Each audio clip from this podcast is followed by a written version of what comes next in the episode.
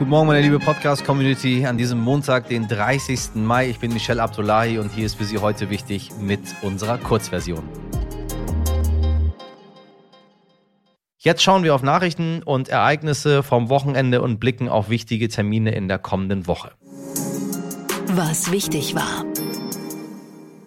Die CDU und die Grünen werden in Nordrhein-Westfalen Koalitionsverhandlungen für eine neue Regierung aufnehmen. Darauf haben sich gestern Abend die Spitzengremien beider Parteien entschieden. Grünen-Chefin Mona Neubauer sagte bei einem Landesparteitag in Essen, die Grünen seien bereit, Verantwortung zu übernehmen und hätten auch richtig Bock drauf. Gestern Abend hat in Berlin ein großes Benefizkonzert für die Ukraine stattgefunden. Unter anderem sind natürlich auch die ESC-Gewinner Carlos Orchestra aufgetreten und es wurden Videobotschaften von Kanzler Scholz und Präsident Zelensky eingespielt gespielt. Die gesammelten Spenden gehen an ukrainische Krankenhäuser. Das Treffen der US-Waffenlobby NRA ist zu Ende gegangen. Ex-Präsident Donald Trump hat kurz der Opfer von Uvalde gedacht und ist dann wieder zum Angriff übergegangen. So forderte Trump eher ein Aufrüsten und sagte, Schulen müssten mit Zäunen und Polizei besser geschützt werden.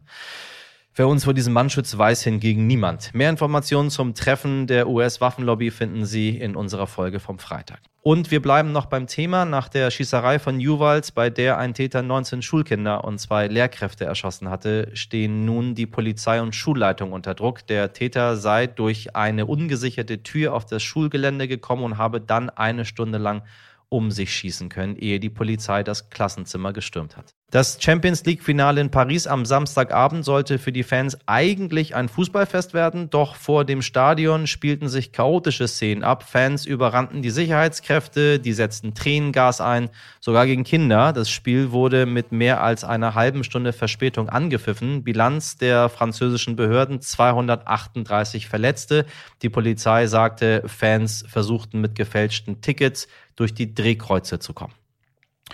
Und Spanien hat das Ja heißt Ja-Gesetz beschlossen. Das bedeutet, dass es für sexuelle Handlungen die Zustimmung aller Beteiligten braucht. Eigentlich selbstverständlich. Doch in der Vergangenheit gab es immer wieder Fälle von Vergewaltigung, bei denen sich Frauen aus Angst nicht gewehrt hatten. Dies wurde dann vor Gericht nicht als Vergewaltigung gewertet.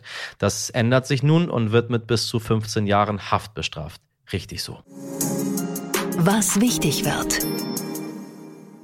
Heute beginnt der EU-Sondergipfel des Europäischen Rates, bei dem die Staats- und Regierungschefs über die Situation in der Ukraine beraten und sich außerdem mit der Energie- und Ernährungssicherheit beschäftigen. Auch heute legt der EU-Rechnungshof einen Bericht über Ausgaben fürs Klima im EU-Budget vor.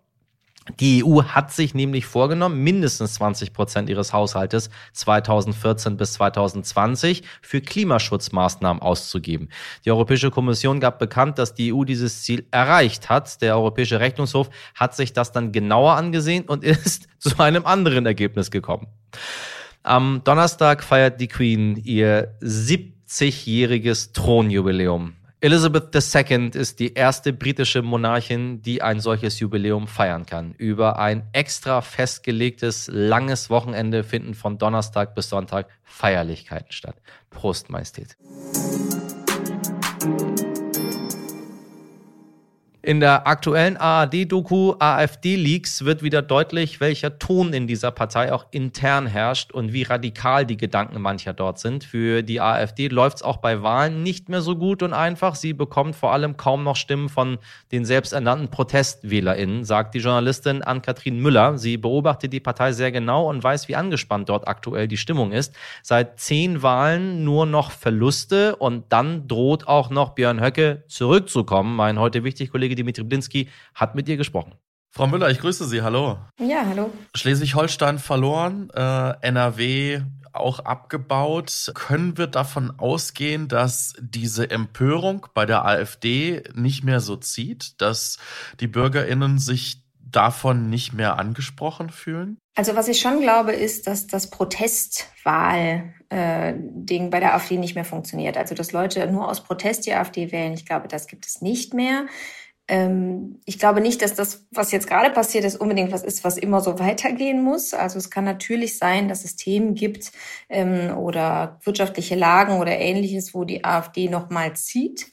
Ich glaube, was wir jetzt gesehen haben, ist eher ähm, dass die Partei ja seit Jahren eigentlich, muss man sagen, in einem sehr bissigen Machtkampf steckt untereinander und sich eigentlich strategisch nichts überlegt. Also dass sie keine Themen findet, dass sie, ähm, das versucht sie jetzt, es gibt jetzt ein neues Thema, was sie versuchen, aber grundsätzlich, dass sie auch seit Russland so dahin meandern und eigentlich nicht so genau wissen, was sie, was sie sein wollen. Sie haben ähm, die AfD ganz gut analysiert und begleitet und, und beobachtet. Nehmen Sie uns so ein Stückchen mit ähm, zu, zu dieser Partei und auch vielleicht in den Bundestag. Wie, wie ist da so aktuell die Stimmung? Wie, wie fühlt sich so diese Partei gerade? Also ich habe das Gefühl, dass diese Partei gerade ziemlich orientierungslos ist. Ähm, also sie braucht immer so ein Megathema, um überhaupt zu funktionieren. Wir hatten das ganz am Anfang bei der Finanzkrise, Eurokrise, dann hatten wir es bei der Flüchtlingskrise, dann kam Corona da haben sie erst gesagt, ihr müsst mehr machen, der Staat. Nach vier Wochen haben sie gesagt, nein, ihr müsst gar nichts mehr machen, löst alle Maßnahmen auf. Ähm, jetzt so ein bisschen zusammengefasst. Und jetzt, heute, hatten sie dann eigentlich kein Thema mehr, als Corona so weniger wurde. Und dann kam der russische Krieg in der Ukraine. Und dann haben sie jetzt versucht, sich da so ins, zu inszenieren als die Friedenspartei, die die Sorge vor dem Dritten Weltkrieg irgendwie ernst nimmt. Und deswegen sagt, man dürfe nichts mehr machen, auch nicht gegen Russland. Ähm, also man kritisiert, dass Russland da so einen Krieg gestartet hat, aber ansonsten will man keine Sanktionen gegen die und so weiter. Und das ist natürlich schon eine Position, die sehr extrem ist. Das ist ja nicht unüblich bei der AfD, aber die halt ähm, das Problem birgt, dass nur die, die wirklich große Russland-Fans äh, sind, diese Position auch teilen. Ansonsten sind die Deutschen ja relativ geschlossen, was das Thema angeht. Und in der Fraktion, im Bundestag und auch in der Partei fragt man sich, was sind wir eigentlich gerade, was wollen wir sein? Es gibt zwei, oder es gab immer zwei sehr stark ausgeprägte Lager. Die einen wollten dies, die anderen wollten das. Inzwischen ist es so eine Melange, da gibt es so eine Gruppe in der Mitte, die will irgendwie nicht ganz so auftreten wie die Rechtsaußen, wie so ein Björn Höcke, die mögen das nicht so ganz widerspricht, haben aber mit seinen Positionen keine Probleme. Und dann gibt's noch ein ganz paar, die sagen, nee, wir müssen das alles hier wieder das Ruder rumreißen, die aber keine Chance haben, ehrlicherweise. Und so driftet diese Partei immer weiter und schließt sich immer mehr an diese Milieus an, Querdenken, Verschwörungsideologen und so weiter. Und damit ist der Weg eigentlich vorgezeichnet, ähm, wie das wird und auch beim nächsten Parteitag in ein paar Wochen äh, in Sachsen wird. Ohren auf.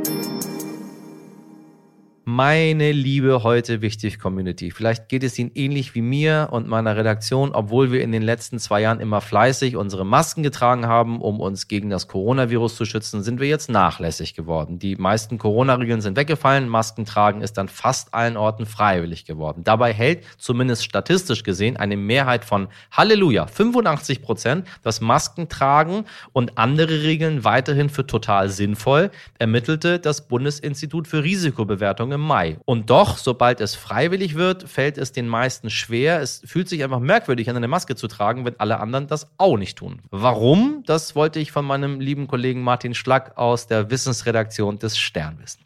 Ja, hallo Michelle. Ich habe eine ganz ähnliche Erfahrung in meinem Umfeld gemacht. Ähm, also bevor die, die meisten Corona-Regeln gefallen sind, das Maskentragen, da haben mir Freundinnen und Freunde immer erzählt, ja, die werden das auf jeden Fall weiter tun äh, und in Geschäften und Restaurants, wo es sinnvoll ist, eine Maske tragen. Und ich dachte das selber auch.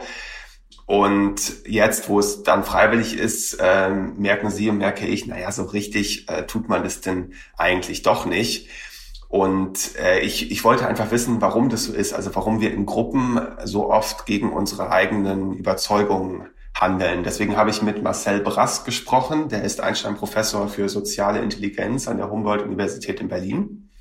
Und er hat mir gesagt, dass das eigentlich ganz typisch ist für unser Verhalten in Gruppen. Also wenn ich in einer Gruppe bin und die handelt anders, als ich möchte oder als ich überzeugt bin, dass es gut und vernünftig ist, dann ruft es im Grunde einen inneren Konflikt in mir hervor. Also stell dir vor, ich bin in einem Geschäft und alle auf mich, alle bis auf mich äh, selber tragen eben keine Maske und ich denke aber, ich äh, sollte eine Maske tragen, dann, dann, ist, dann, ist, dann entsteht da ein Konflikt zwischen meiner Überzeugung und diesem natürlichen Bedürfnis, was wir als Menschen haben, ähm, zu tun, was, was äh, die Gruppe tut. Der, das ist ein Konflikt, der schlägt sich tatsächlich wie andere Konflikte oder Streits äh, in unserem Gehirn nieder. Und naja, ein Weg, äh, diesen Konflikt zu verringern, ist eben selber die Maske abzusetzen.